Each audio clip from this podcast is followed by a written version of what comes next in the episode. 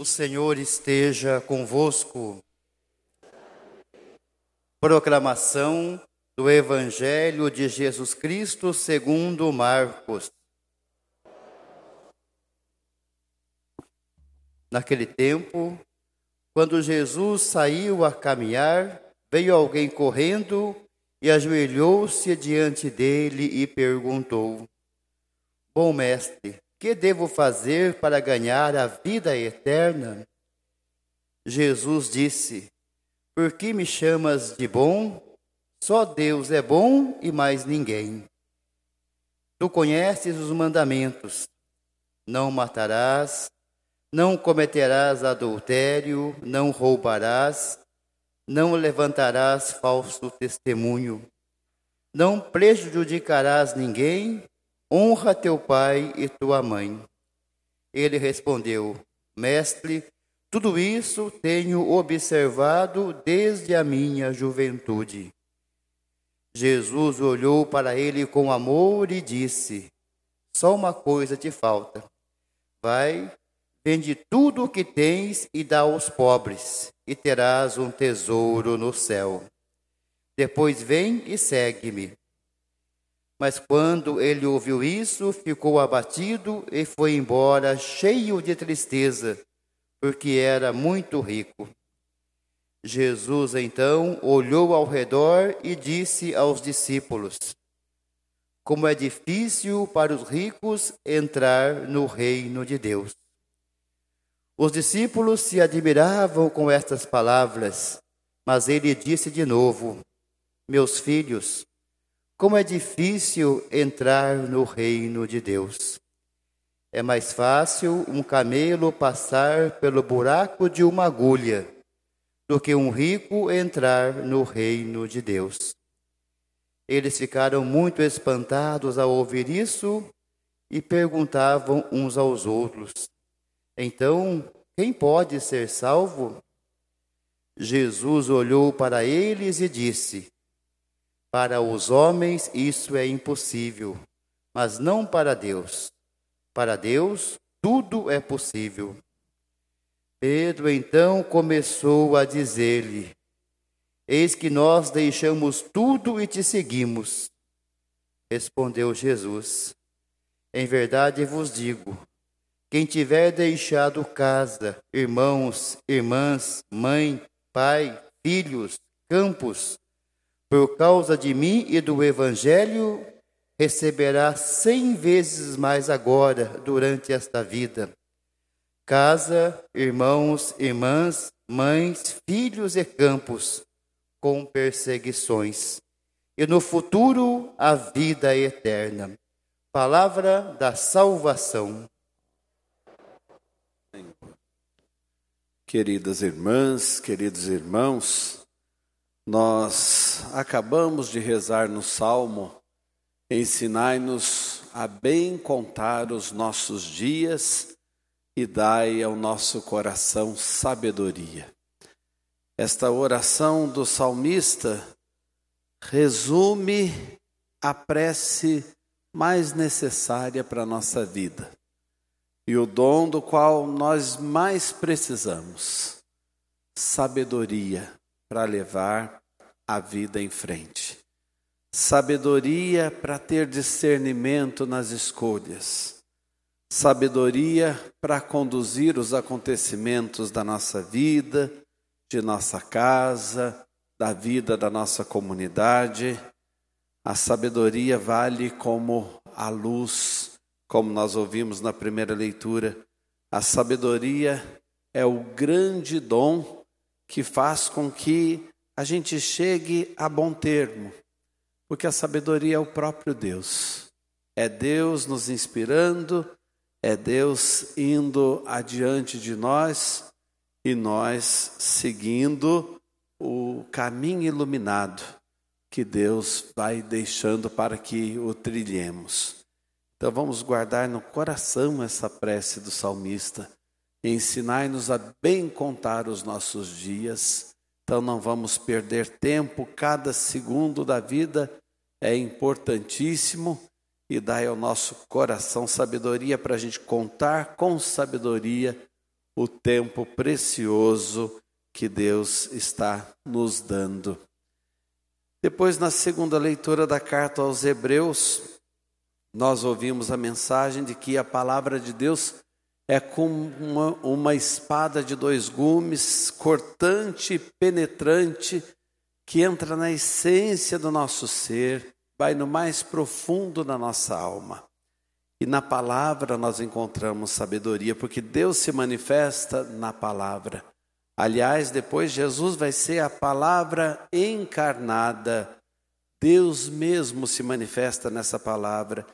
E buscar sabedoria é deixar-se guiar por essa palavra, que entra no mais íntimo da nossa existência e do nosso ser e de verdade vai transformando a nossa vida e, portanto, os nossos dias.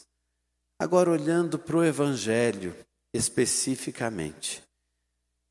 Nós vamos fazer uma experiência do que eu falei antes, desta sabedoria que se manifesta em Deus pela Sua palavra.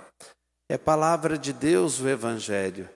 E o que é dito fala profundamente ao nosso coração, e o que não é dito também fala. É importante a gente prestar atenção. Um homem foi correndo ao encontro de Jesus e ajoelhou-se aos seus pés. Primeira coisa, um homem, não diz o nome desse homem. Quem seria esse homem? Eu, você. Podemos colocar os nossos nomes ali. Por isso, um certo homem. Quando o Evangelho diz o nome, tem a ver, e a gente tem que procurar o sentido do nome, porque vai trazer uma mensagem, e quando não diz, tem a ver também, porque aí é para todos nós. Aí é você entrando na história. Agora, quando é que aparecem cenas parecidas com esta? Um certo homem apressadamente foi ao encontro de Jesus, correu ao encontro de Jesus e se ajoelhou diante de Jesus. Duas vezes vai aparecer de novo uma situação assim. Quando um homem gerazeno, possuído por um espírito do mal, encontrou Jesus, ele faz a mesma coisa, ele corre ao encontro de Jesus e se ajoelha.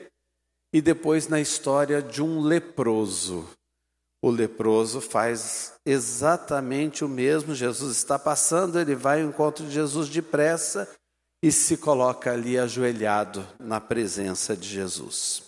Preste atenção: um homem possuído pelo mal e um homem que se sentia impuro, se sentia impuro, infeliz, não estava bem consigo mesmo porque estava isolado. Preste atenção nesses detalhes. Agora nós temos aí um outro homem, então na mesma situação, e esse homem vai fazer uma pergunta interessante para Jesus. O que eu devo fazer para herdar a vida eterna? É a palavra exata, para herdar a vida eterna, ou para ganhar a vida eterna. Na pergunta dele já tem uma mensagem: a vida eterna a gente não conquista, a gente ganha. É um presente. A herança a gente recebe, ninguém fez nada por ela. Os pais é que lutaram, os nossos antepassados é que correram atrás. Você recebe, é de graça, é uma herança. Chegou, é um a mais na sua vida, porque outros é que fizeram, outros é que deixaram para você. Então, a vida eterna é um dom, uma herança que a gente recebe do Pai do céu. Ele fez a pergunta certa: O que eu devo fazer para herdar a vida eterna? E outra coisa, ele chama Jesus de bom mestre. Bom mestre, ou uma palavra difícil, insigne mestre. Mestre diferente dos outros mestre que chama atenção. Seria mais ou menos assim: aquele homem tinha procurado vários médicos, dando um exemplo e fazendo a comparação. Mas tinha um lá que é o médico dos médicos, o bam bam bam no assunto. Então ele está dizendo que Jesus é isso. Olha, eu já perguntei para outros, mas agora eu vou perguntar para o Senhor, que o Senhor é grande, o Senhor chama atenção no que o Senhor faz. O que eu devo fazer para ganhar a vida eterna? Jesus responde através dos mandamentos. É a única vez que Jesus vai citando os mandamentos. Só que Jesus não fala de nenhum mandamento referente a Deus, só referente ao próximo, só referente aos irmãos. Depois vocês podem verificar em casa esse evangelho. Jesus só vai falando: olha, não matar, não roubar, não fazer nada de ruim para os outros, enfim, é, tudo que tem a ver com o comportamento com relação aos irmãos, nossos relacionamentos. E aquele homem fica meio que decepcionado. Toma um susto, porque ele falou: Ih, eu falei que ele é o médico dos médicos o mestre dos mestres. Vim atrás dele porque ele é diferente dos outros. E o que ele falou eu já faço. O que ele falou eu já procuro fazer. Eu não faço mal para ninguém. Se eu puder fazer caridade para alguém, eu faço a caridade. Então, fiquei na mesma. Ele fica decepcionado. E aí continua o assunto. Jesus diz: Mas você quer ganhar mesmo o reino? Então, para você ganhar o reino, você tem que vender tudo o que você tem, dar aos pobres e depois me seguir. Naquela hora, aquele homem se entristeceu. Se entristeceu.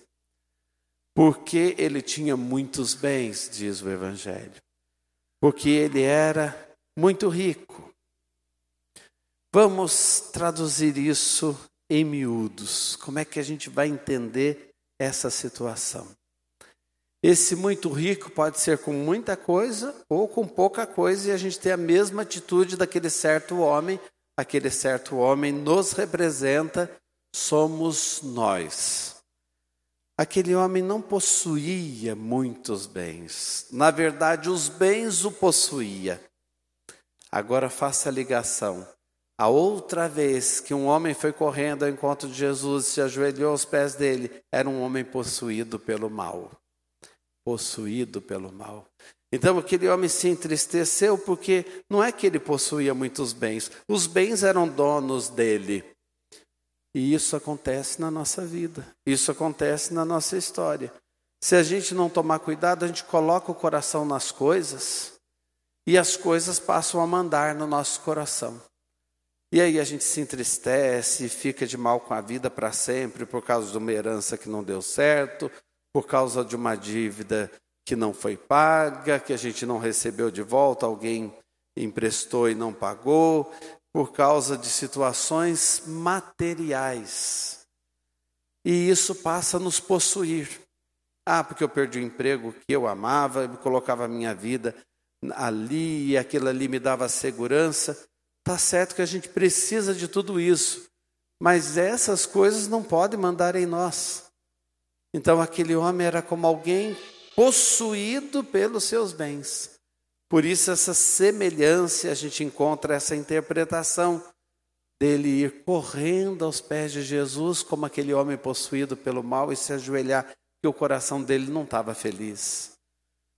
Nós conhecemos histórias assim, né? Tem gente que tem tudo, tudo, mas não é feliz. Tem gente que pode possuir quase que o mundo e mais alguma coisa, mas profundamente infeliz. Porque o fato de ter muito faz até se distanciar de Deus, como se não precisasse de Deus, porque já se basta. Não preciso pedir saúde porque eu tenho um bom convênio, se tiver algum problema eu corro lá. Não preciso pedir isso, não preciso pedir aquilo, porque está tudo aí já. E a pessoa começa a se bastar possuída pelos bens. Qual o outro caso mesmo do homem que correu ao encontro de Jesus? Era um leproso que pediu a Jesus para ser purificado. Esse homem também precisa ser purificado.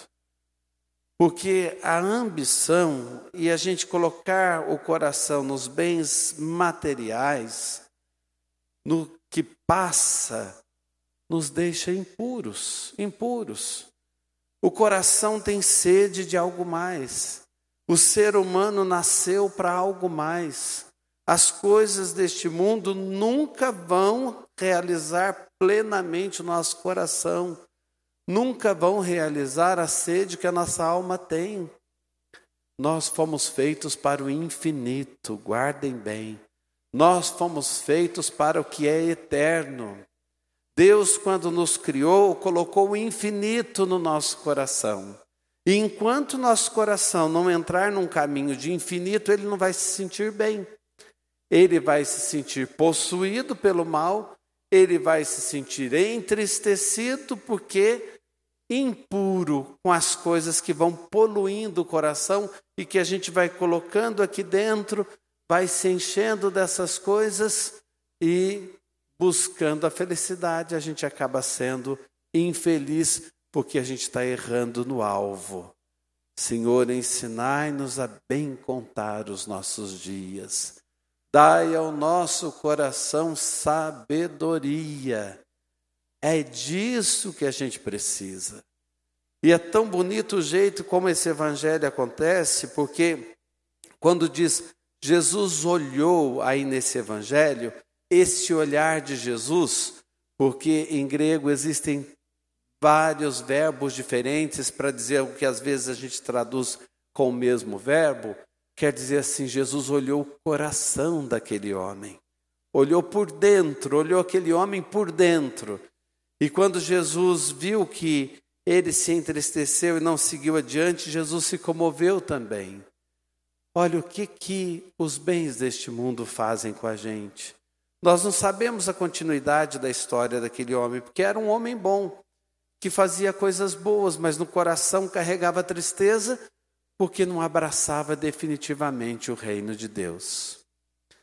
Às vezes a gente pode se sentir assim também. Ah, padre, eu tenho fé, eu faço bem para os outros, eu procuro é, vivenciar a minha fé, eu venho à igreja, mas eu vivo numa profunda tristeza. Será que você ainda está reservando parte de você que você não entregou para Deus? Confie, entregue a sua vida para Deus. Depois Jesus vai conversar com os discípulos, em particular, quando eles dizem a Jesus perguntando: "E nós que deixamos tudo, o que que nós vamos ganhar?" Quem abraça o reino dos céus ganha cem vezes mais aqui e ainda a eternidade. Cem vezes mais aqui, o cêntuplo e ainda a eternidade. Então, se o seu coração está muito preso no seu mundinho, e esse mundinho pode ser até os seus problemas. Ah, lá vivo no problema com meu marido, lá na minha casa, o problema dos meus filhos. Ah, eu vivo com os meus problemas, com as minhas doenças e só reclamando. Ah, eu vivo lembrando sempre das contas que eu tenho que pagar. Solta o seu coração, deixa Deus tomar conta de tudo, entregue a Deus de verdade, não leve de volta com você os problemas e deixa Deus governar a sua história. O que você deixar nas mãos de Deus e entregar no serviço aos irmãos, você vai ter cem vezes mais e vai herdar a vida eterna. Amém.